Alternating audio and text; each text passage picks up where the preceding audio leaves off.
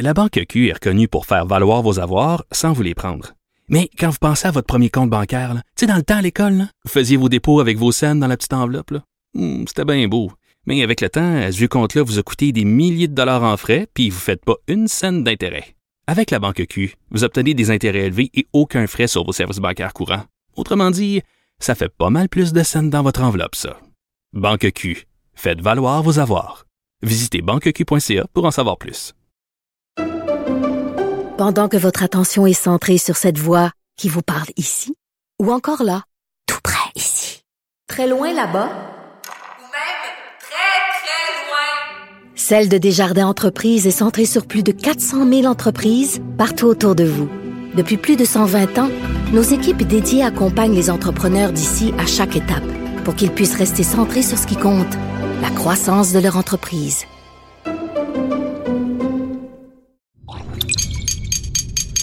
Cube Radio. Sophie Durocher. Sophie Durocher. Sophie Durocher. Mon nom est Sophie Durocher. Sophie Durocher. Des opinions éclairantes qui font la différence. Cube Radio. Bonjour tout le monde, bon lundi. J'espère que vous avez passé euh, une fin de semaine pas trop euh, chahutante, donc euh, que vous habitez pas dans le centre-ville d'Ottawa en fin de semaine. Bon, il faisait tellement froid, mon fils a passé beaucoup de temps à jouer aux jeux vidéo. Et là, ce matin, dans le journal, qu'est-ce que je lis? Deux points, ouvrez les guillemets. Plus un adolescent joue à des jeux vidéo, plus il risque de développer des symptômes associés aux troubles du déficit de l'attention. Fin de la citation, c'est ce qu'on apprend dans un article de ma collègue Daphné Dion vient.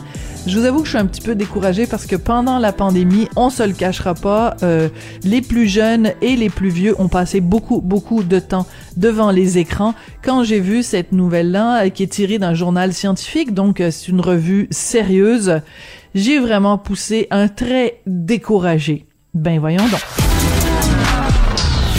De la culture aux affaires publiques.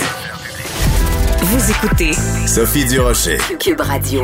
Si euh, on vous promet de vous libérer de vos addictions ou de votre addiction en faisant rien de moins que reprogrammer votre cerveau, seriez-vous preneur? Seriez-vous prêt à prendre cette avenue-là? En tout cas, c'est ce que propose le docteur Patrick Bordeaux. Il est pédopsychiatre, professeur agrégé de psychiatrie clinique à la faculté de médecine de l'Université Laval. Il est aussi conférencier. Il vient de sortir un livre justement qui nous propose euh, ce, ce, ce miracle-là, se libérer d'une addiction en reprogrammant son cerveau. Il est au bout de la ligne, docteur Bordeaux, bonjour. Oui, bonjour, bonjour Sophie, et merci beaucoup euh, de m'avoir invité. Ben, écoutez, ça fait plaisir parce que c'est quand même euh, intrigant donc, euh, nous, on pensait que pour se libérer d'une addiction, ben, il fallait euh, soit des programmes de désintoxication ou euh, toute une thérapie ou même dans certains cas des, des, médicaments, toute une pharmacopée. Vous, vous proposez de fonctionner différemment. Pourquoi? Je suis pas sûr que je, je, propose de fonctionner différemment. Ce que je dis, c'est que tous les moyens que vous venez de mentionner, Sophie, font partie euh, de l'idée de reprogrammer son cerveau. Parce que quand vous consommez une drogue pendant un certain temps, quand vous devenez euh, accroché à un comportement, eh bien, la, la, la, neurobiologie de votre cerveau change, les connexions changent. Et euh, il faut les refaire. Et ça, c'est un peu les reprogrammer.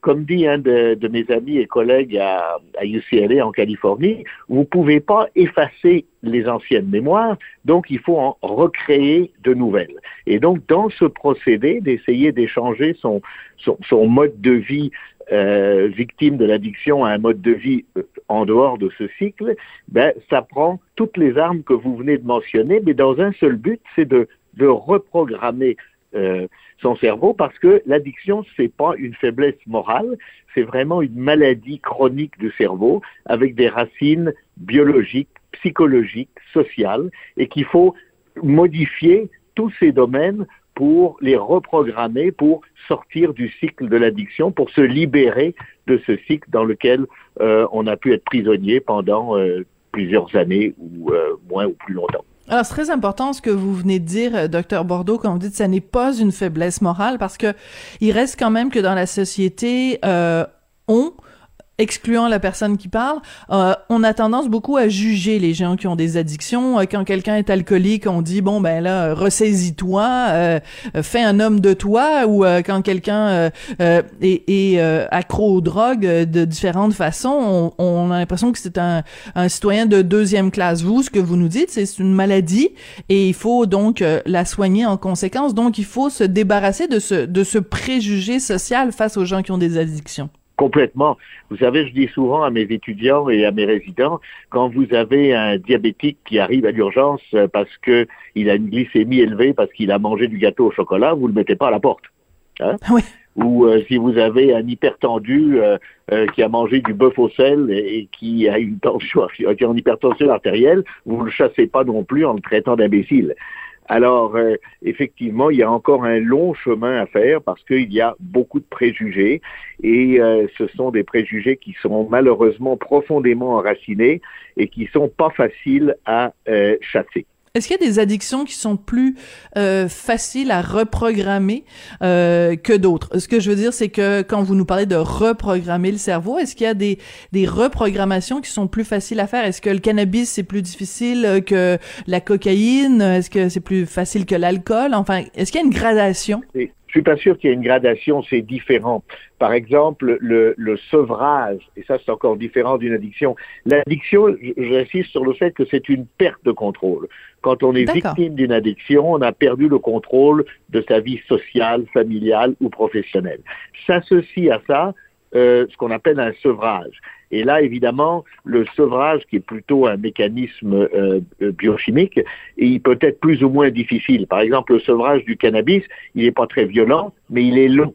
Donc, il y a de longues semaines pendant, la personne, pendant lesquelles la personne peut se sentir plus triste, plus anxieuse, et, la longueur de ce sevrage fait que ben, la probabilité de retomber est quand même euh, plus grande. Euh, il y a d'autres sevrages qui peuvent être euh, extrêmement dangereux, comme le sevrage à l'alcool. Vous pouvez mourir d'un sevrage à l'alcool. Il y en a d'autres qui sont extrêmement violents, mais en principe pas dangereux si vous n'avez pas d'autres maladies, comme le sevrage aux opiacés. Ça va être très désagréable, mais en principe, vous, vous n'en mourrez pas. Euh, une autre chose qu'il faut comprendre, c'est que la, la victime d'addiction ne consomme très vite plus pour se sentir bien, mais il consomme pour ne pas se sentir mal. Il n'y a pas de hmm. victime d'addiction heureuse. Ça, ça dure très peu de temps, même s'il a commencé pour se sentir bien. Ça dure pas. Mm Très intéressant que vous nous parliez de ça. Euh, aujourd'hui, on est le 31 janvier et il y a euh, des gens qui, euh, pendant le mois de, de février, vont faire le, le, fameux défi 28 jours sans alcool. Puis il y en a beaucoup qui seront pas capables de tenir 28 jours et qui vont donc avoir une, une sorte de rechute entre guillemets. Est-ce que ce genre de, de période-là où les gens disent bon ben c'est le dry January pendant le mois de janvier, je ne vais pas prendre une goutte d'alcool, le défi 28 jours en février euh, est-ce que ce sont des choses qui servent à camoufler une addiction ou au contraire, ça peut nous aider à faire face à une addiction? Je pense que ça, ça, peut nous aider. D'abord, il faut comprendre que les rechutes, quand on est victime d'addiction, ce n'est pas une exception, c'est la règle. Il va y avoir des rechutes. Par contre, si ces rechutes euh, se font en présence de personnes, d'intervenants qui peuvent vous aider, ben là, la rechute va être plus brève, plus courte, moins, moins d'impact sur votre vie, puis vous allez reprendre euh, le chemin du rétablissement. Le rétablissement, c'est un chemin, ce n'est pas un but. Et effectivement, il faut rester sur ce chemin de rétablissement. Et quand vous me disiez, euh, Sophie, est-ce que ça peut aider Je vous dirais, les expériences, même les rechutes aident. Je pense que c'est Nelson Mandela qui disait, je ne perds jamais, soit je gagne, soit j'apprends. Dans ce cas-là, euh, ça s'applique très bien. Oui, tout à fait. Bon, le fait que vous vous ayez vous donnez des conférences sur cette idée-là euh, d'échapper à, l'addiction en reprogrammant euh, son cerveau, le fait que là maintenant vous passiez à l'étape d'avoir un livre, donc euh, Monsieur et Madame tout le monde peut avoir accès à, à ça. C'est quoi le but? Pourquoi vous avez écrit ce livre-là? Pourquoi cette cette vulgarisation en fait de rendre ça accessible à tout le monde? Parce que je d'abord euh, l'addiction, euh, c'est une maladie grand public, c'est une maladie très égalitaire qui touche toutes les les, les, les, les, les groupes sociaux de la de la société, euh, professionnels, culturels, etc. Donc vous avez envie de toucher le plus grand nombre possible. En plus, mon expérience de, de, de ces 10, 15 ou 20 dernières années a fait que quand vous expliquez aux patients que, ou à sa famille et aux intervenants, que l'addiction n'est pas une faiblesse morale, mais c'est une maladie euh, chronique avec des racines biologiques, psychologiques, sociales et qu'on peut les traiter, bah, un, vous motivez le patient sur le chemin du rétablissement parce que vous le déculpabilisez, vous donnez de l'espoir aux familles qui sont euh, souvent désespérées et vous inspirez les intervenants. Donc, le but du livre, c'est de faire ces trois choses en espérant que le plus grand nombre de gens seront traités parce qu'un des drames aujourd'hui, c'est que le pourcentage de patients qui souffrent d'addiction et qui est traité est ridiculement faible. Ah oui, ridiculement faible. Ridiculement faible. Il y a un très très petit pourcentage de gens qui sont traités, qui ont accès au traitement et qui ont même accès à des médications qui existent. Par exemple, vous me parliez tout à l'heure de pharmacologie. Dans le cas de l'alcool, il y a euh, trois médicaments qui sont approuvés à peu près par toutes les, ministères de santé à travers le monde, le FDA américain et Santé Canada. Et de mémoire, il n'y a qu'à peu près 8% des patients qui souffrent d'un problème de consommation d'alcool qui bénéficient de ces traitements. Alors, je vous dis tout de suite, ce ne sont pas des pilules magiques, mais ça peut aider au traitement et il y en a très peu qui y ont accès. Pourquoi? Parce que euh, les, euh, les, le personnel de la santé est hésitant à le, à le prescrire? C'est quoi? Pourquoi il y a ce oh, blocage? Je crois, qu'il y a toutes sortes de choses. D'abord, il y a le fait que les patients eux-mêmes sont souvent hésitants à aller chercher euh, de l'aide. La deuxième chose, c'est que les ressources spécialisées sont extrêmement rares et que, et, et que souvent, les médecins généralistes, par exemple, euh, ne font pas, euh, c'est pas un reproche parce qu'il il doit avoir énormément de patients en très peu de temps. Et si vous ne posez pas la question directement, si vous n'allez pas approcher la question de savoir si la personne consomme de l'alcool, ben, elle va pas vous le dire. Donc vous allez passer sous le radar jusqu'au moment où il va y avoir une pathologie telle ou un impact tel sur votre vie que là, euh, votre médecin ou d'autres intervenants vont dire ah tiens il y a un problème ou la famille va s'apercevoir de quelque chose. Donc pour toutes ces mm. raisons, euh, c'est très sous-traité. Mm. Euh, D'où l'importance d'essayer de sensibiliser le public. Oui.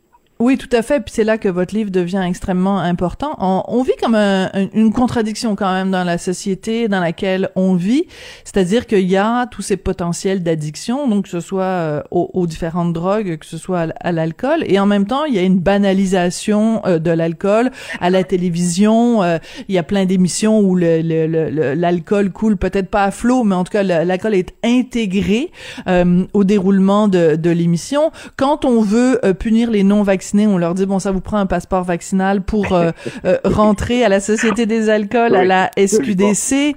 Euh, et puis en même temps, on le sait au Québec, je veux dire la SQDC, c'est quand même le gouvernement qui nous vend du cannabis, le gouvernement qui nous vend de l'alcool. Il n'y a pas un peu un message contradictoire pour quelqu'un qui a une addiction de se dire ben c'est le gouvernement qui est mon pusher? Il y, a, y, a, y, a, y, a, beaucoup de messages contradictoires dans ce que vous venez de dire, Sophie, et c'est vraiment le, le, c'est là où est le bobo souvent. D'abord, il faut comprendre que euh, l'alcool, effectivement, comme le tabac l'a fait longtemps, il y a une certaine image qui est associée euh, à l'alcool et surtout, l'alcool, comme le tabac, sont des substances qui sont légales. Et l'un des problèmes que j'ai, mais ça dépasse notre entrevue d'aujourd'hui avec la légalisation du cannabis, je ne parle pas de la décriminalisation, mais de la légalisation, c'est que chez les jeunes, évidemment, et les moins jeunes, mais surtout chez les jeunes, ils disent, voyez, hein, vous, vous êtes des, des, des vieux machins qui nous disaient que c'était pas bon depuis des années, puis c'est nous qui avions raison, puisque maintenant c'est légal. Voilà. Donc ça, c'est déjà un des points. L'autre des points, quand vous parlez de l'alcool, on parle beaucoup aujourd'hui des, des, pandémies d'opiacés, de méthamphétamine, qui sont effectivement dramatiques. Il y a eu 100 000 personnes tuées euh, d'overdose aux États-Unis depuis le début du Covid. Mais je vous rappellerai, euh, à vous puis à vos auditeurs que, dans une étude au Canada qui, je crois, datait de 2017-18, si je me souviens bien, sur 10 décès attribuables à la toxicomanie, il y en avait 7,7 qui étaient causés par l'alcool. Donc, vous voyez, c'est pas banal.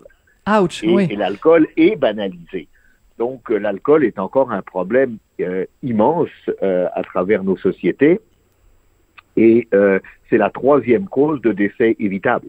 La première étant le tabac. Oui, alors c'est important aussi, et puis aussi, euh, à un moment donné, des chiffres vont sortir sur euh, l'augmentation peut-être de la, la consommation d'alcool ou de consommation de, de cannabis ou d'autres drogues pendant la pandémie, parce que, bon, euh, les gens isolés chez eux, euh, une certaine détresse, une certaine souffrance qui s'installe, euh, puis bon, c'est un petit peu le remède facile, donc il va falloir à un moment donné aussi se pencher sur cette pandémie-là. Docteur Patrick Bourdeau, Bordeaux, pardon, je rappelle que vous êtes pédopsychiatre, professeur agrégé de psychiatrie clinique à la faculté de médecine de l'Université Laval, conférencier. Donc, se libérer de l'addiction en reprogrammant son cerveau. Euh, passionnant comme discussion. Merci beaucoup d'avoir pris le temps aujourd'hui pour les auditeurs de Cube. Ben, merci beaucoup, Sophie. Ça a été un plaisir de vous parler. voilà, c'est génial. Merci beaucoup, docteur Bordeaux. La Banque Q est reconnue pour faire valoir vos avoirs sans vous les prendre. Mais quand vous pensez à votre premier compte bancaire, tu sais, dans le temps à l'école, vous faisiez vos dépôts avec vos scènes dans la petite enveloppe. Hmm, C'était bien beau. Mais avec le temps, à ce compte-là vous a coûté des milliers de dollars en frais, puis vous ne faites pas une scène d'intérêt. Avec la Banque Q, vous obtenez des intérêts élevés et aucun frais sur vos services bancaires courants. Autrement dit, ça fait pas mal plus de scènes dans votre enveloppe, ça. Banque Q. Faites valoir vos avoirs. Visitez banqueq.ca pour en savoir plus. Pendant que votre attention est centrée sur cette voix qui vous parle ici, ou encore là, tout près ici, très loin là-bas, Ou même très, très loin. Celle de Desjardins Entreprises est centrée sur plus de 400 000 entreprises partout autour de vous. Depuis plus de 120 ans, nos équipes dédiées accompagnent les entrepreneurs d'ici à chaque étape pour qu'ils puissent rester centrés sur ce qui compte, la croissance de leur entreprise. Sophie Durocher. Une femme distinguée qui distingue le vrai du faux. Vous écoutez Sophie Durocher. Cube Radio. Les rencontres de l'heure. Marie-Claude Barrette et Sophie Durocher. La rencontre Barrette du Rocher. Vous avez peut-être vu euh, circuler ces photos de Céline Dion. En fait, c'est des photos exclusives de Paris Match. Et, euh, ben, mon Dieu, scandale. Céline Dion a une repousse. Le scandale, toi. Marie-Claude, je suis sûre que t'as réagi comme moi quand t'as vu ça. Depuis quand c'est rendu un scandale, une femme qui n'a pas les cheveux tendus? Écoute, euh, ben bonjour Sophie, bonjour, tout le Bonjour. Marie-Claude. Euh, ben quand j'en ai entendu parler, je dois t'avouer que j'avais hâte de voir la photo. Je, Ben je me disais, attends, mais qu'est-ce qu'il y en est? Que- quelle est cette photo-là? Parce que, euh, tu sais, ça avait l'air d'être dramatique. Parce qu'il faut dire que Céline, ça fait deux fois qu'elle retarde ses spectacles parce qu'elle est malade. Elle ne s'en cache pas. Elle n'a pas besoin de nous dire exactement ce qu'elle a. Euh, mais on sait qu'elle va pas assez bien, en tout cas, pour retourner sur scène. Mais là, en même temps, t'es pas obligé d'être à l'article de la mort non plus parce que retourner sur scène comme elle le fait, je veux dire, faut être en forme euh, physiquement puis pas à peu près là. Alors oui, puis elle a des, elle a des spasmes musculaires, donc on se doute que si elle a des spasmes, c'est pas, c'est pas génial pour chanter. Là, elle pourrait pas être sur scène, euh, durer ça pendant deux heures et demie de temps en ayant des spasmes, c'est une évidence. Exactement. Elle chante, elle danse. c'est très exigeant physiquement. Mais là, elle est allée, ce que je comprends, là, c'est qu'elle est allée chez le dentiste euh, avec, euh, avec un ou ses fils, là, et elle a été prise en photo. Puis effectivement, elle a les cheveux attachés et euh, on voit sa repousse à l'avant. Elle est pas maquillée, puis elle a un masque N95, là, ce qui ce qui est pas exceptionnel. Disons que si on portait pas le masque présentement, puis quelqu'un avait un masque, on pourrait dire oh euh, ça va pas, tu sais. Mais maintenant, quelqu'un qui a un masque, c'est un fait divers. En fait, si si t'en as pas, que c'est presque un problème. Tu sais, tu comprends? Je veux dire, cette photo-là, il y a trois ans, nous aurait beaucoup plus inquiétés, à mon avis, que parce que à part d'avoir des cheveux blancs. Puis, euh, je veux dire, elle est quand même assez en forme pour sortir. Là. On va peut-être pas chez le dentiste on n'est pas assez en forme. Mais ça amène quand même cette réflexion-là, hein, qu'il y a, y a quelque chose dans quand on veut que les gens soient authentiques, que les gens soient vrais, que je pense que Céline, elle est, tu sais, elle a ce côté-là. Euh, peut-être que elle- c'est pas mais mais tu sais je trouve que là elle est vraie ça va chez le dentiste avec son garçon puis ben garde elle a les elle s'est pas donné une teinture avant de sortir de chez elle puis je veux dire c'est ça aussi avancer en âge. C'est les cheveux blancs qui sortent. On ne fait que camoufler ça au cours Mais oui. de notre vie. Pour ceux, pour ceux et celles qui le désirent, parce qu'il y en a beaucoup qui ne qui les camouflent pas, puis c'est tout à fait légitime. Mais eh, tu sais, on ne change pas là, quand elle change ça, mais Ah, c'est ça. c'est bon. Oui. Tu sais, je trouve que euh, on peut mettre des costumes, on peut habiller des choses, mais là, elle, elle était au naturel. Et qu'est-ce qu'on peut lui reprocher? Est-ce que, tu sais, je me disais, si elle était arrivée chez le dentiste, là, toute glamour, là, avec, euh, tu sais, comme ça, elle s'en allait sur scène, est-ce qu'on n'aurait pas dit, mais coudon, est-ce qu'elle est malade ou pas? Comment ça se fait qu'elle va pas sur scène? Elle a de l'air en forme. Tu vois, il y a tellement raison. J'avais pas pensé à cet angle-là parce que ma chronique de ce matin dans le Journal de Montréal, le Journal de Québec porte sur les cheveux blancs de, Céline et j'avais pas du tout pensé à cet aspect-là. Et c'est vrai que si en effet c'était présenté euh, avec, en Chanel avec des euh, des talons euh, de, de de 8 pouces, euh, les gens auraient dit ben là comment ça se fait? Si elle est assez bien pour s'habiller puis euh, être toute make-upée, comment ça se fait qu'elle monte pas sur scène? Donc finalement les gens ne sont contents. En tout cas les médias sont jamais contents. Si euh, elle a l'air un peu euh, négligée, euh, on lui reproche. Si elle est trop euh, euh, on lui reproche. Finalement, euh, c'est jamais correct. Ben, c'est vendeur à quelque part. Tu sais, moi, quand j'ai entendu ça, je voulais voir la photo. Là. Je me disais, Ben oui. Mais Céline est à l'article de la mort. Tu sais, parce que ça m'a inquiété parce qu'on veut qu'elle ait- on veut que tout le monde ait bien qu'on connaît. Là. Tu sais, on, on veut ça, mais, mais tu sais, on sait que retarder des spectacles comme elle le fait, OK, ça doit quand même être, euh, tu sais, euh, ça doit être sérieux à quelque part. Et euh, mais on veut voir ces vendeurs de, de faire un titre et de montrer Mm. cette photo-là. Puis il y en a, là, elle est prise au loin, puis on dirait qu'elle est encore plus blanche que son masque N95, là, tu sais. C'est, euh, mais je veux juste euh, faire un petit aparté parce que il y a une photo sur laquelle on voit son porte cellulaire et c'est un Chanel. Je veux juste te dire ça. Ah, ok, d'accord. Parce qu'il y a Donc, des sites où il y a, il y a- il y a sur Instagram, il y a un endroit où tout ce qu'elle porte, ils disent d'où ça vient. Fait que là, je me disais, avec quand même son petit Chanel sur elle. Mais il reste que on, on est vite attiré vers ça. Tu sais, il y a, il y a plein de. Au Québec, on, on est heureusement. euh, on n'a pas de paparazzi au Québec, heureusement, mais tu sais, souvent, tu vas regarder des, euh, des journaux à potins euh, américains où on voit une femme sur la plage, une actrice, où on voit tout à coup un bourrelet. Puis là, ils vont dire, OK, dépression nerveuse, elle a pris, là, on monte son bourrelet. Écoute, ça, là, à toutes les fois que je vois ça, là, je me dis, ou bien de la cellulite, ça aussi, ça, ça Mm. pogne, là, la cellulite, là. Euh, mais je me dis, tu sais, la personne qui se fait faire ça, là, c'est C'est épouvantable. épouvant. Ben oui. Tu Du fat shaming, là. Ouais, ben oui, c'est épouvantable. tranquille. Tu vas chez le dentiste. Y a-tu une place euh, qui t'appartient d'aller chez le dentiste? C'est-tu pas glamour? Là? Tu sais, je veux dire, ça fait-tu partie de ta vie personnelle et intime, ce genre de rendez-vous-là? Et ou encore aller sur une plage, penser que tu es libre, que tu profites euh, du soleil et tout à coup, on voit ta cellulite sur la couverture d'un magazine. Donc, mais mais il y a quelque chose de voyeur, il y a quelque chose de dire, on dirait, bon, ben, ben comme nous autres, finalement. Tu sais, elle a- alors, Céline, oui, elle est comme nous, elle a des cheveux blancs. Et, et moi, tu vois, je me dis, je trouve ça correct qu'elle soit comme ça, Céline. En, fait, plus que j'y pense à cette photo-là, ben, je me dis, ben, j'espère qu'elle n'est pas malade, là, tu sais, mais on, on penserait pas qu'elle est plus malade qu'est-ce qu'elle semble dire. Mais il reste que c'est ça. Tu sais, de temps en Ben temps, oui. ça te tente pas de te donner la teinture à- aux trois semaines. Oui, puis aussi pendant la pandémie là, justement parce qu'à un moment donné les coiffeurs étaient étaient fermés, mais même au-delà de ça là, pense que beaucoup de gens pendant la pandémie se sont dit ben moi il y a, y a toutes sortes de façons dont je peux euh, économiser de l'argent. Le fait qu'en fait les gens fassent du télétravail, ça veut dire aussi qu'on a été beaucoup plus nombreux à s'habiller mou, puis donc on avait moins besoin de dépenser de l'argent pour s'acheter des petits vêtements pour aller travailler. Puis aussi, il y a une sorte de, de, de réorganisation de nos priorités. Tu sais, je veux dire, peut-être qu'avant la pandémie, on était tous beaucoup dans l'apparence, dans le, dans, dans l'avoir au lieu d'être dans l'être. Et euh, ça a remis les choses en perspective. Puis moi, j'en connais plein de gens qui, pendant la pandémie, ont arrêté justement de se teindre les cheveux. Donc, je veux dire, Céline, là, si elle n'a pas si elle n'a pas l'obligation, tu sais, demain matin, elle se fait pas photographier pour faire la une du Vogue, parce que si elle faisait la une du Vogue demain matin, c'est sûr que ses cheveux seraient absolument impeccables, mais elle est pas là-dedans. Elle est, en ce moment, son rôle, sa job en ce moment, c'est d'être maman.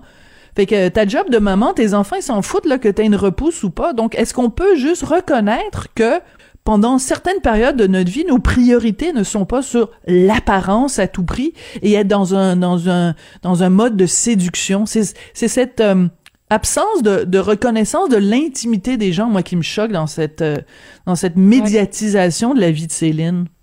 Puis, tu sais, elle est en convalescence aussi, c'est ce qu'on peut comprendre. C'est quand, quand, quand tu te guéris, donc tu es en convalescence. Puis, c'est même en dehors de la pandémie, même en dehors de tout ce qu'on vit. Moi, euh, j'ai fait plusieurs émissions sur la convalescence parce que c'est quelque chose qu'on a vraiment de la difficulté à respecter. Il y a Mm. tellement une pression sociale d'être bien, d'avoir de l'air en forme, de récupérer rapidement. Tu sais, on va dire, puis t'es-tu correct? Ça fait deux semaines, puis t'es-tu correct? Puis même quand c'est toi qui es en convalescence, on dirait que tu, tu te forces parce qu'on on n'a plus cette patience-là d'attendre. On t'envoie des messages par texto, par courriel. Tu dois répondre malade, pas malade, alors que la convalescence, c'est vraiment un moment pour se relever de quelque chose. Ça peut être une dépression, ça peut être une opération, une maladie, peu importe. Mais ce temps-là, là, il est fondamental pour justement se déposer, se calmer, arrêter tout ce qui est toute la toute cette pression extérieure qu'on se met pour récupérer à l'intérieur de soi puis aussi de ses douleurs physiques. Puis je pense qu'elle est là-dedans, tu sais si tu si tu es pas capable d'aller travailler parce que tu es malade, ben ça s'appelle une convalescence. Absolument. Alors moi, je pense qu'on qu'est-ce que ce photographe, en tout cas, ben, c'est peut-être qu'est-ce que cette personne avait à prendre une photo et de la de la de la donner à des médias alors que cette femme-là est en convalescence chez le dentiste avec ses enfants. Puis oui, elle a des cheveux blancs. Puis je veux dire que moi. euh, les cheveux blancs, j'en ai depuis que j'ai 30 ans. Là, ça m'impressionne pas tant que ça de voir des cheveux blancs euh, chez, chez quelqu'un, tu comprends? Mais, mais respectons donc la convalescence. Puis ça, là, je, te dirais les émissions que j'ai fait là-dessus, là, les commentaires que j'ai eus, parce que oui, Céline Dion l'a comme pris à un moment sais, inadéquat, mais mais il y a beaucoup de gens qui lèvent le, le- doigt des fois de dire est-ce que j'ai le droit de récupérer? Est-ce qu'il faut toujours être parfait euh, au niveau de la société? Puis la réponse est non. On a le droit de prendre du temps pour récupérer, pour se guérir. Puis tu sais quoi, si Céline justement euh, retournait travailler, retournait sur les planches trop vite, ben ça aurait des conséquences à long terme. Et c'est important qu'elle prenne le temps justement de récupérer toutes ses forces puis de revenir euh, au, au moment opportun, de revenir à 100% parce que, écoute, elle a une tournée euh, européenne là. Bon, elle a, elle a annulé la tournée américaine, la deuxième partie de sa tournée américaine, mais elle a une tournée européenne qui commence, je pense, au mois de mai. Fait qu'imagine si elle retournait euh, euh, à faire des activités trop vite, ben elle serait encore obligée d'annuler des choses. Donc, est-ce qu'on peut juste leur donner le temps? Puis, on parle beaucoup de ses cheveux blancs, mais dans l'article, ils disent aussi elle, elle est pas maquillée, puis tout ça. Mais je veux dire, écoute, euh, est-ce qu'on est obligé de tous, euh, euh, tu sais, je veux dire, on a on n'a pas la même vie que Céline, mais est-ce qu'on est obligé de se maquiller trois couches d'épais pour aller chercher une pinte de lait au dépanneur Non, on peut-tu laisser les femmes vivent leur vie, tu sais, je veux dire, euh, je regardais hier euh, euh, Star Academy, puis je voyais Daniel Bélanger qui était là parce que c'est les 30 ans de son premier anniversaire, puis il faisait des medley avec les jeunes et tout. Mais Daniel Bélanger, il a tous ses cheveux qui sont blancs. Sais, lui, c'est pas une repousse, il a tous les cheveux blancs. Est-ce qu'il y a quelqu'un Puis- qui va écrire dans le journal euh, Daniel Bélanger se laisse aller, euh, on s'inquiète pour lui, on s'inquiète pour sa santé parce qu'il a les cheveux blancs Ben non, tout le monde dit ah c'est beau de le voir vieillir, puis bon. Ben, tu vois, moi, le commentaire que je me suis fait quand je l'ai vu, c'est, oh mon Dieu, je l'ai jamais trouvé aussi beau. Hein, tu Bon, vois? tu vois. Non, mais c'est vrai, je le regardais, je me dis, wow, ça a fait, ça a fait bien, c'est, c'est- il a de l'air bien. Je, ben, tu sais, moi, il faut dire que je suis une fan aussi, mais, Ah moi aussi. mais c'est vrai que, mais, mais, mais le standard des cheveux blancs chez l'homme et la femme, écoute, c'est quand même pareil. quelque chose de très différent. Puis, tu sais, moi, j'ai des, euh, j'ai des femmes pendant la pandémie qui m'écrivaient parce que j'avais fait un post où ma fille me, pendant que tout était fermé l'an passé, me donnait une, une teinture, tu sais, pour justement cacher mes cheveux blancs. Et euh, il y a plein de femmes qui ont écrit, mais pourquoi tu te laisses pas au naturel? Puis euh, pourquoi, pourquoi? Mais je dis, mais on est quand même libre, là. Tu sais, je, moi, Oui, c'est ça, faut pas mettre de la pression non plus là. Peut-être qu'un jour, euh, je, je serai comme ça, mais, mais je veux dire, on est libre de, de faire ce qu'on veut. Donc, si on veut avoir les cheveux blancs, tant mieux. Puis si on les veut pas, ben on sait qu'il y, a- il y a beaucoup de choses qu'on peut faire. Alors, c'est un choix. Puis respecte ton... Écoute, pour le, le peu de liberté qui nous reste présentement avec toutes les contraintes qu'on a, on peut-tu peut-tu faire des choix pour soi-même sans Oui. vexer personne, là? Et parlant des contraintes, justement, il y en a une coupe à Ottawa qui euh, euh, manifeste contre les mesures sanitaires. écoute, ils disent les camionneurs, euh, certains des représentants, en tout cas des camionneurs, qui disent ils partiront pas tant qu'on n'aura pas levé toutes les mesures sanitaires. Il y en a même un, un de, un de leurs leaders, Patrick King, qui a déclaré à un de nos collègues, qui a dit ben moi je partirai pas tant que Trudeau aura pas démissionné. Et on est mieux de s'armer de patience, ça arrivera pas. Mais c'est choquant de voir les images qui viennent d'Ottawa puis de cette manifestation-là? Ben, euh, moi, j'ai parlé à des gens au téléphone en fin de semaine, puis bon, comment ça va, puis tout ça, puis il y avait comme quelque chose de grisâtre, comme quelque chose de gris. Euh, c'est comme si ça... On dirait de, de, voir ces images de cette manifestation-là, puis de dire, OK, il se passe quelque chose. Il y a comme un... Il y a comme un clivage, on dirait, parce qu'il y a une majorité silencieuse qui en peut plus aussi présentement. Tu sais, aujourd'hui, les restaurants ont réouvert, on peut recevoir euh, une bulle ou euh, des personnes seules dans nos maisons. Bon, ben c'est comme une lueur d'espoir. Il faut quand même souligner que peut-être qu'aujourd'hui, on est vraiment, on rentre dans la fin du tunnel, on verra, là, tu sais. Mais il y a quand même une lueur d'espoir. Mais il reste que on, a, on a tous l'impression qu'on, tu sais, on a tous ras-le-bol. Puis, mais quand on regarde notre système de santé, c'est comme si on avale la pilule en se disant, OK, si on respecte tout ça, c'est parce que il reste qu'il y a des gens qui sont malades, puis on veut que tout le monde ait des soins. Puis si ça nous arrive, on veut aussi être soigné à l'hôpital, puis il y a du délestage. Puis on pense, si on a comme quelque chose où on a de l'empathie. On a de l'empathie pour euh, notre prochain, de l'empathie pour notre voisin, de l'empathie mm. pour les gens. Puis, je pense que c'est ce qui fait parce qu'on est tous dans nos réserves de patience présentement. Là. Ah, je veux dire, il n'y a personne qui peut dire hey, moi, je vais bien mieux qu'avant la pandémie. Je trouve ça. Non. On est tous dans nos réserves, de, on avance, on recule, on, on vit tout ça, cette frustration-là. Mais mais on dirait que de les voir, de les entendre, de voir, d'entendre des choses qui ont été dites, de voir. C'est sûr que c'est pas tout le monde qui était là qui avait un drapeau nazi, mais on dirait que ça fait mal à un moment donné de dire OK, mais ça sera quoi l'après-pandémie? Parce que il y a comme un clivage. Moi, j'étais sur l'autoroute samedi matin, puis dans le sens contraire, je voyais un convoi de, je sais pas, peut-être j'ai vu 200 euh, pick-up, 200 C'était vraiment beaucoup, beaucoup avec les drapeaux Québec, Canada, Liberté, tout ça. Puis, tu sais, moi, le droit de manifester, j'approuve ça parce que c'est ça la démocratie. On peut on peut contester, on peut manifester. Je me disais, est-ce que ces gens-là, ça va leur faire du bien? Est-ce que ça va les dépomper de se rendre à Ottawa? Est-ce que de dire, OK, je suis pas toute seule, je vais. Mais en même temps, quand on les voit, on, quand on en, on en a vu plusieurs dans les hôtels qui respectaient aucune mesure sanitaire. Dégueulasse.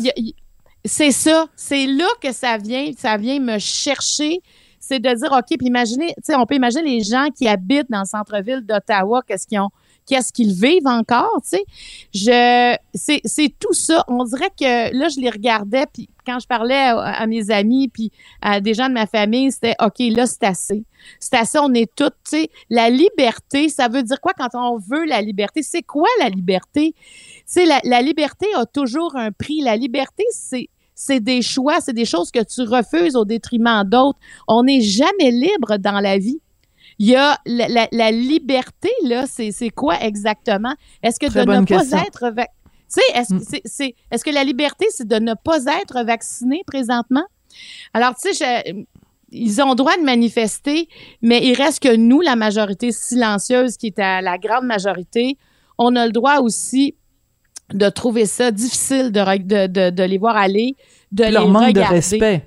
Un manque de respect, là, faire pipi caca partout, euh, euh, se promener dans les hôtels, pas de masque, euh, fumer la cigarette, tu sais, je veux dire, puis je m'excuse, mais le, le, le, le signe nazi, là, écoute, vendredi, j'ai fait une entrevue avec la directrice du musée de l'Holocauste ici euh, à Montréal parce que le 27 janvier, c'est la journée où on se commémore l'Holocauste. Et euh, je lui parlais de ça, je lui disais euh, ben on envoie des gens des, des anti-mesures sanitaires qui se promènent avec l'étoile jaune avec marqué vaccin dessus comme si le passeport euh, vaccinal, c'était la même chose que l'étoile jaune.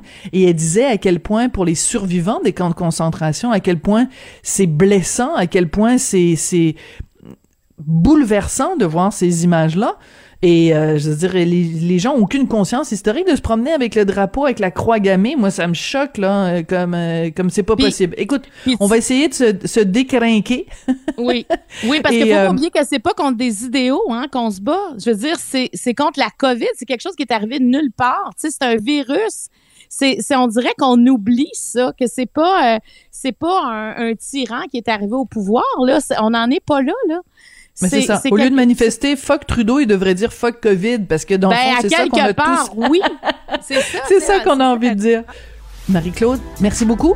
Ben merci, merci. Faut quand même oublier que c'est une grande journée. Là. Moi, les restaurants sont ouverts aujourd'hui. Oui, exactement. Moi, j'ai déjà réservé pour demain soir. Là, on a très hâte. Merci beaucoup, Marie-Claude. À demain. Merci, bonne journée. La Banque Q est reconnue pour faire valoir vos avoirs sans vous les prendre. Mais quand vous pensez à votre premier compte bancaire, tu dans le temps à l'école, vous faisiez vos dépôts avec vos scènes dans la petite enveloppe. Hmm, C'était bien beau. Mais avec le temps, ce vieux compte-là vous a coûté des milliers de dollars en frais, puis vous ne faites pas une scène d'intérêt. Avec la Banque Q, vous obtenez des intérêts élevés et aucun frais sur vos services bancaires courants. Autrement dit, ça fait pas mal plus de scènes dans votre enveloppe, ça. Banque Q, faites valoir vos avoirs. Visitez banqueq.ca pour en savoir plus. Pendant que votre attention est centrée sur cette voix qui vous parle ici, ou encore là, tout près ici, très loin là-bas, Ou même très, très loin. Celle de Desjardins Entreprises est centrée sur plus de 400 000 entreprises partout autour de vous. Depuis plus de 120 ans, nos équipes dédiées accompagnent les entrepreneurs d'ici à chaque étape pour qu'ils puissent rester centrés sur ce qui compte, la croissance de leur entreprise. Avertissement. Cette émission peut provoquer des débats et des prises de position pas comme les autres. Vous écoutez Sophie Durocher.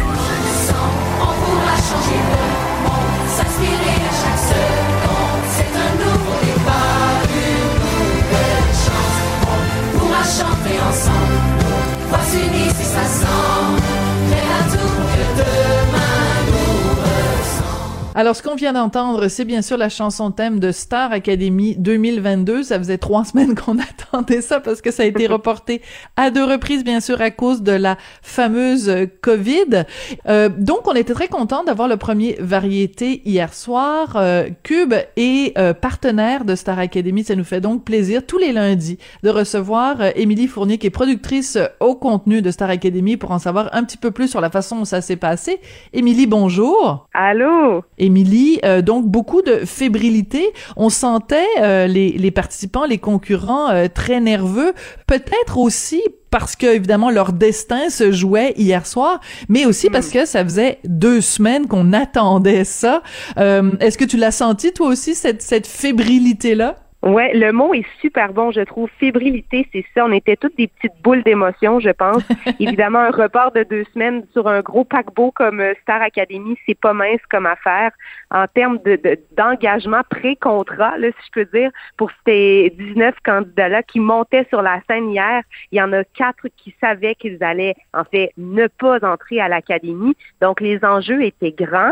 Euh, ils venaient de traverser quand même pas mal d'adversités pour des d'un concours, en fait, on va se dire les vraies affaires. Euh, donc, il y a eu beaucoup d'engagement de leur part. Ils tenaient à laisser euh, leur marque. Ils savaient qu'ils étaient attendus, puis ils voulaient profiter évidemment de l'expérience et de la vitrine euh, à fond. Donc, je pense que tout ça mis ensemble, ça justifie très humainement qu'ils étaient un peu comme nous sur les nerfs. Oui. Alors moi j'ai trouvé très touchant euh, le fait ben, la présence de Daniel Bélanger Ouais. euh, pour les- souligner les 30 ans euh, de son premier album et de le voir lui euh, vraiment un vétéran, quelqu'un euh, qui a énormément d'expérience chanter avec la relève, chanter avec les jeunes et surtout chanter en français et on sait que Grégory Charles euh, l'a dit d'entrée de jeu hein, qu'il voulait euh, Ouais. euh, vraiment mettre de la pression sur les participants pour qu'il y ait le plus possible euh, de, de, de chansons euh, en français. Donc le message est, est pas tombé dans les oreilles d'un sourd quand même là.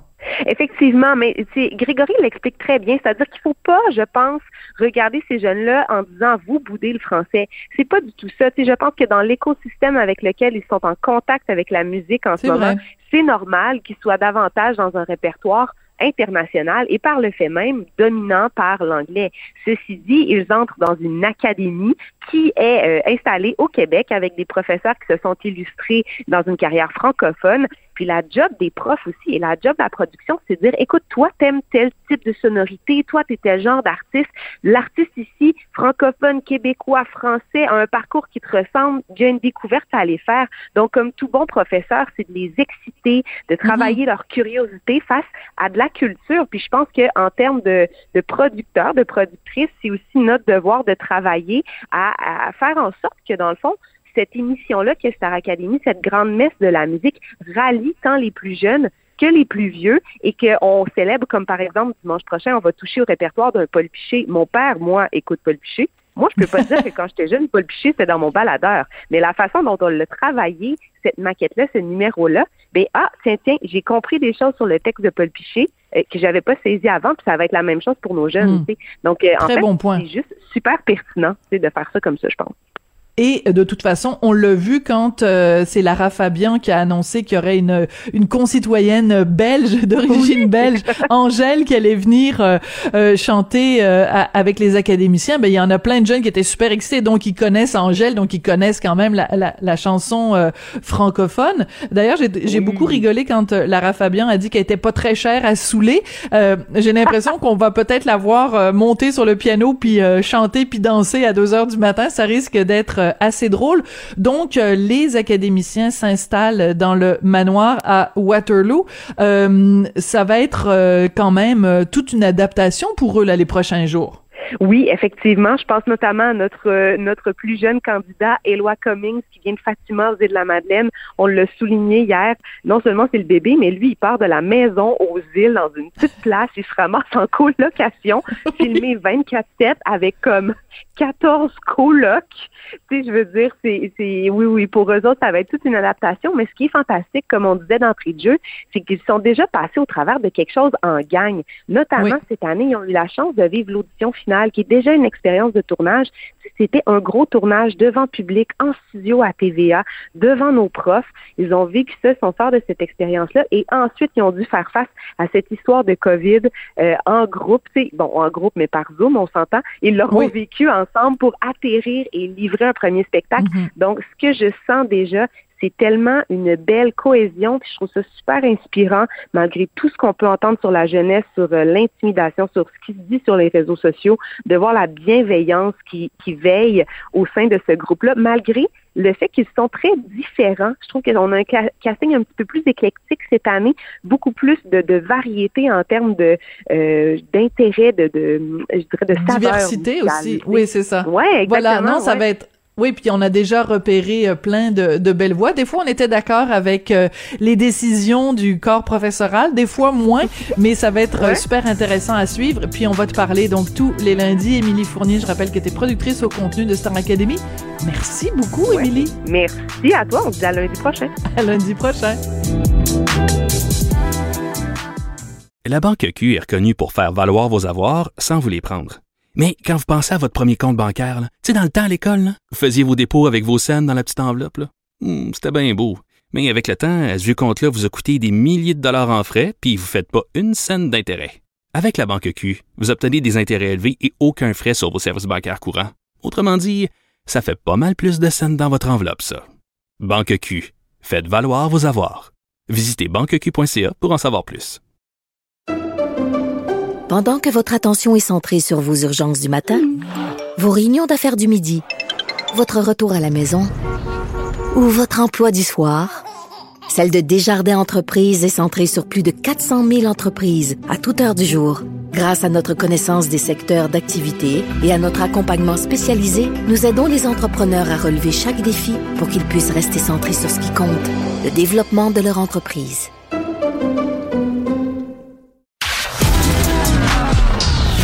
De la culture aux affaires publiques.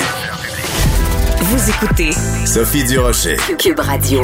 J'ai beaucoup d'admiration pour mon prochain invité. Il s'appelle François Marcotte. Euh, il vit dans un CHSLD, donc un centre hospitalier de soins de longue durée, parce qu'il est paralysé du cou au pied. Euh, ça ne l'a pas empêché d'écrire un livre. Et euh, à la fin de 2021, euh, il a obtenu un contrat avec euh, une maison d'édition, les éditions Sémaphore, qui va publier donc cette année son livre Temps d'hiver. Monsieur Marcotte est au bout de la ligne. Bonjour, Monsieur Marcotte. Bonjour, Madame Durocher. Comment allez-vous, Monsieur Marcotte? Ça va bien, relativement. Oui, dans les circonstances. Je suis quelqu'un quand même de positif. J'essaie toujours de visualiser euh, demain et après-demain, puis j'ai des projets. Alors, je me laisse pas, euh, je me laisse pas accabler par euh, les deux dernières années que j'ai passées au CHSLD. Voilà. Donc, moi, la raison pour laquelle je voulais vous parler aujourd'hui, c'est bien sûr pour vous parler de cet euh, accomplissement extraordinaire d'avoir réussi à écrire un livre malgré la, paralysie qui, euh, vous atteint. Euh, mais aussi, je veux vous parler de la situation dans un CHSLD. Donc, commençons par parler euh, de ça. Premièrement, la question que sûrement les auditeurs se posent s'ils ne connaissent pas déjà votre histoire, c'est comment, alors que vous êtes paralysé du cou au pied, comment avez-vous réussi à écrire un livre? Physiquement, concrètement, ça s'est fait comment? grâce à un logiciel de reconnaissance vocale qui, en fait, le logiciel est, tout de même assez simple. Je dicte comme si je dictais à quelqu'un qui retranscrirait ce que je lui dis. On essaie de faire des phases le plus, le plus complètes possible. C'est un peu la difficulté parfois parce que, bon, des fois, le logiciel peut se mêler euh, avec des homophones. On- Petit à petit, on prend un peu le- le- on apprend, on apprend la mécanique du logiciel, puis on réussit à fonctionner pour écrire, pour tout ce que je fais à l'ordinateur. En fait, tout ce que les gens font avec leur, leurs doigts et leurs mains à l'ordinateur, ben moi, je le fais avec ma voix. D'accord. Euh, comment vous êtes-vous retrouvé paralysé du cou au pied, Monsieur Marcotte? Sclérose en plaques. Ça a été euh, évolutif. Depuis, euh, j'ai eu mon diagnostic à, à 22 ans. J'ai continué ma vie, euh, les études, tout ça. Puis rendu à, l'approche de la trentaine, bon, la maladie a commencé à évoluer. Puis bon, je suis paralysé depuis. comme je dis, c'est évolutif. On passe de à se sur les murs, la canne, la marchette. euh, on fait nos transferts. Puis finalement, on n'est plus capable de faire euh, nos transferts du fauteuil au lit. Puis bon, un jour, euh, c'est le patient puis le fauteuil motorisé pour, pour le déplacer. C'est un, un deuil, mais bon, il y a des moyens de, de continuer à vivre. De continuer à vivre. Ça fait combien d'années que vous êtes en CHSLD? Euh, je suis arrivé ici en juin 2015. J'imagine que vous vous souvenez de la date et de l'heure et de et de ce moment-là où vous avez changé de, de milieu de vie. Euh, Tout à fait. Vous, vous avez toujours écrit, vous avez toujours eu cette passion pour la littérature, pour les mots, pour euh, le, le- le- cette forme-là de- d'expression, ou c'est arrivé avec l'évolution de la maladie? Ah, un peu toujours. Dans ma tendre enfance, moi, j'ai. euh, mes parents, c'est des anciens professeurs de français. Moi, quand j'étais seul, je grimpais dans les bibliothèques puis je fouillais dans les livres. j'ai toujours été un peu euh, attiré par les livres. J'ai toujours écrit un peu, mais euh, sans vouloir faire plus que ça. J'avais d'autres euh, d'autres projets dans la vie que qu'écrire. Je voulais, faire de l'urbanisme, tout ça, mais bon. On n'y a rien de perdu dans la vie, hein, c'est revenu, puis c'est un peu une bouée, ça donne un, ça donne un sens au passé, ça donne un sens à, à ce que je vis même aujourd'hui. Euh, Pour moi, c'est ma liberté.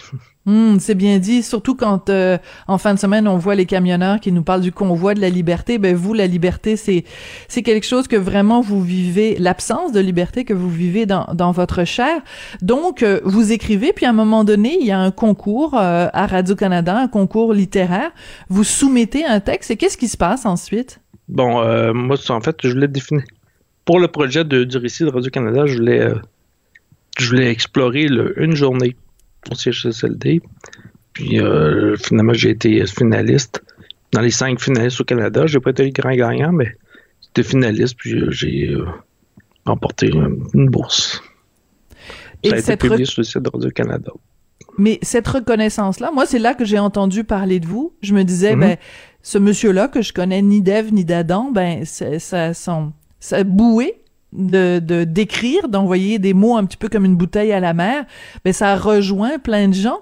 Euh, donc le fait que vous soyez isolé dans un CHSLD, mais que par le biais des mots, par le biais de l'écriture, ça vous a permis de rejoindre plein de gens à travers le pays, ça a dû être quand même euh, quelque chose de très touchant. Puis là, d'avoir un, un contrat avec une maison d'édition pour publier un livre, c'est une autre étape aussi dans votre euh, dans votre lien avec le reste de, le reste de l'humanité, je dirais? Ouais, ben, je vois un peu le livre comme un peu une, comme une carte de visite. Regardez ce que j'ai fait, regardez ce qu'on peut faire, puis ça peut ouvrir la voie à certaines personnes dans la même situation que moi pour donner de la liberté et avancer euh, pour des projets, si simple soit-il. Mais il y a toujours moyen de faire quelque chose.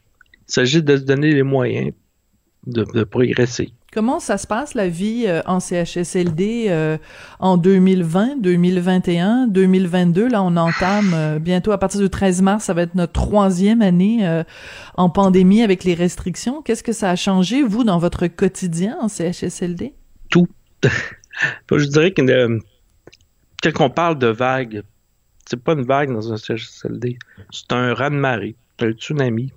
Parce que chaque fois qu'une une vague, c'est un tsunami, il y a des directives qui sont reliées à ça. Par exemple, je me souviens lors de la première vague, pendant euh, trois mois, euh, j'ai été confiné. Pendant, le pre- premier mois, j'avais pas le droit de descendre, de sortir de l'étage. J'étais près à l'étage. Je devais aller sur une galerie seulement pour, pour respirer. Ensuite, j'ai eu le droit d'aller sur le terrain. C'est seulement à l'été que j'ai pu euh, sortir de l'enceinte du CHSLD, aller chez moi, voir ma famille. Puis euh, à l'automne, ça a été. Euh, ben, j'avais le droit de me promener. Petit à petit, les mesures ont été plus. euh, moins, moins resserrées. Mais, mais présentement, par exemple, j'ai. je suis. j'ai toujours le droit d'aller à l'extérieur. Je n'ai pas le droit d'aller chez ma mère, qui habite à, à 5 minutes d'ici, une mère qui habite seule, qui ironiquement vient ici tous les jours, à titre d'aidante naturelle, de proche aidante. Donc là, je suis, je à être tanné. J'ai, j'ai assez dû, assez payé le prix. Là. Je pense que je suis quelqu'un d'assez responsable. Je suis capable prendre une responsabilité comme n'importe qui dans la société. Hmm. Euh, vous dites que euh, votre livre, c'est un petit peu aussi pour euh, servir d'exemple, enfin pour montrer aux gens euh, ce qu'on ce qu'on peut faire. Euh, c'est pas tout le monde nécessairement qui a votre euh, force de caractère, donc euh, il y a peut-être des gens euh, qui sont en CHSLD ou dans différentes euh, ressources et euh, qui sont complètement découragés par euh, ce qui est ce, cette, euh, ce, ce manque de, de liberté de, de la pandémie. Il y a peut-être même des gens euh, qui ne vivent pas en CHSLD, mais qui se sentent euh, opprimés par la pandémie. Quel message vous voudriez leur envoyer? Fait que demain, euh, faut pas se décourager. Il y a toujours des moyens de, s'affranchir de certaines contraintes. Non, là, il y, a, y a une fin à tout. On approche de la fin. Je, je l'espère à tout le moins. Bon, faut pas se décourager. Je suis pas quelqu'un de. Je baisse pas les bras. Je vous dis. euh, je, je deviens un peu une. Je, je, je sais pas quoi dire aux gens, euh, à part de pas se décourager. Vous, vous n'êtes pas découragé, en tout cas. Non, pas du tout. Je suis, je, suis- je suis tanné. Je suis vraiment tanné. Oui. Comme tout le monde, mais je suis pas découragé. Oui. Monsieur Marcotte, décrivez-moi le moment où vous avez su, euh, les éditions Sémaphore, que vous aviez euh, un contrat et que euh, votre livre que vous avez écrit, Temps d'hiver, allait être, allait publié. Comment, comment vous avez réagi? Très heureux. Très heureux. C'est c'est une conclusion de plusieurs années de travail où j'ai écrit le livre une fois, deux fois, trois fois, quatre fois. Je pense qu'avant d'écrire un livre, il faut l'écrire trois, quatre fois. Ça a été euh, très difficile. J'ai j'ai adapté le livre. C'est un livre. ah, J'ai beaucoup de travail. J'ai été très ému, disons. Oui. Monsieur Marcotte, on a très hâte de lire ce livre. Euh, moi, je trouve très important euh, de vous parler, de vous encourager, aussi de partager votre témoignage, la réalité de votre vie en CHSLD, parce que quand je vois des gens qui manifestent dans les rues en criant liberté, ben j'aimerais bien qu'ils puissent euh, de se, se rendre compte de ce que c'est la vraie liberté. Pour vous, ce serait de, de pouvoir sortir puis de, de pouvoir euh, recommencer à avoir euh, une vie euh, plus normale. Ben écoutez, je trouve que votre message est très inspirant. François Marcotte, on a très hâte de lire Temps d'hiver. Merci beaucoup de nous avoir parlé aujourd'hui. Merci beaucoup, Mme Durocher. Et c'est comme ça que se termine l'émission aujourd'hui. Merci à Jean-François Paquet, toujours fidèle au poste, Florence Lamoureux à la recherche, à toute l'équipe aussi de Cube. Merci à vous d'avoir été là et on se retrouve évidemment demain. Cube Radio.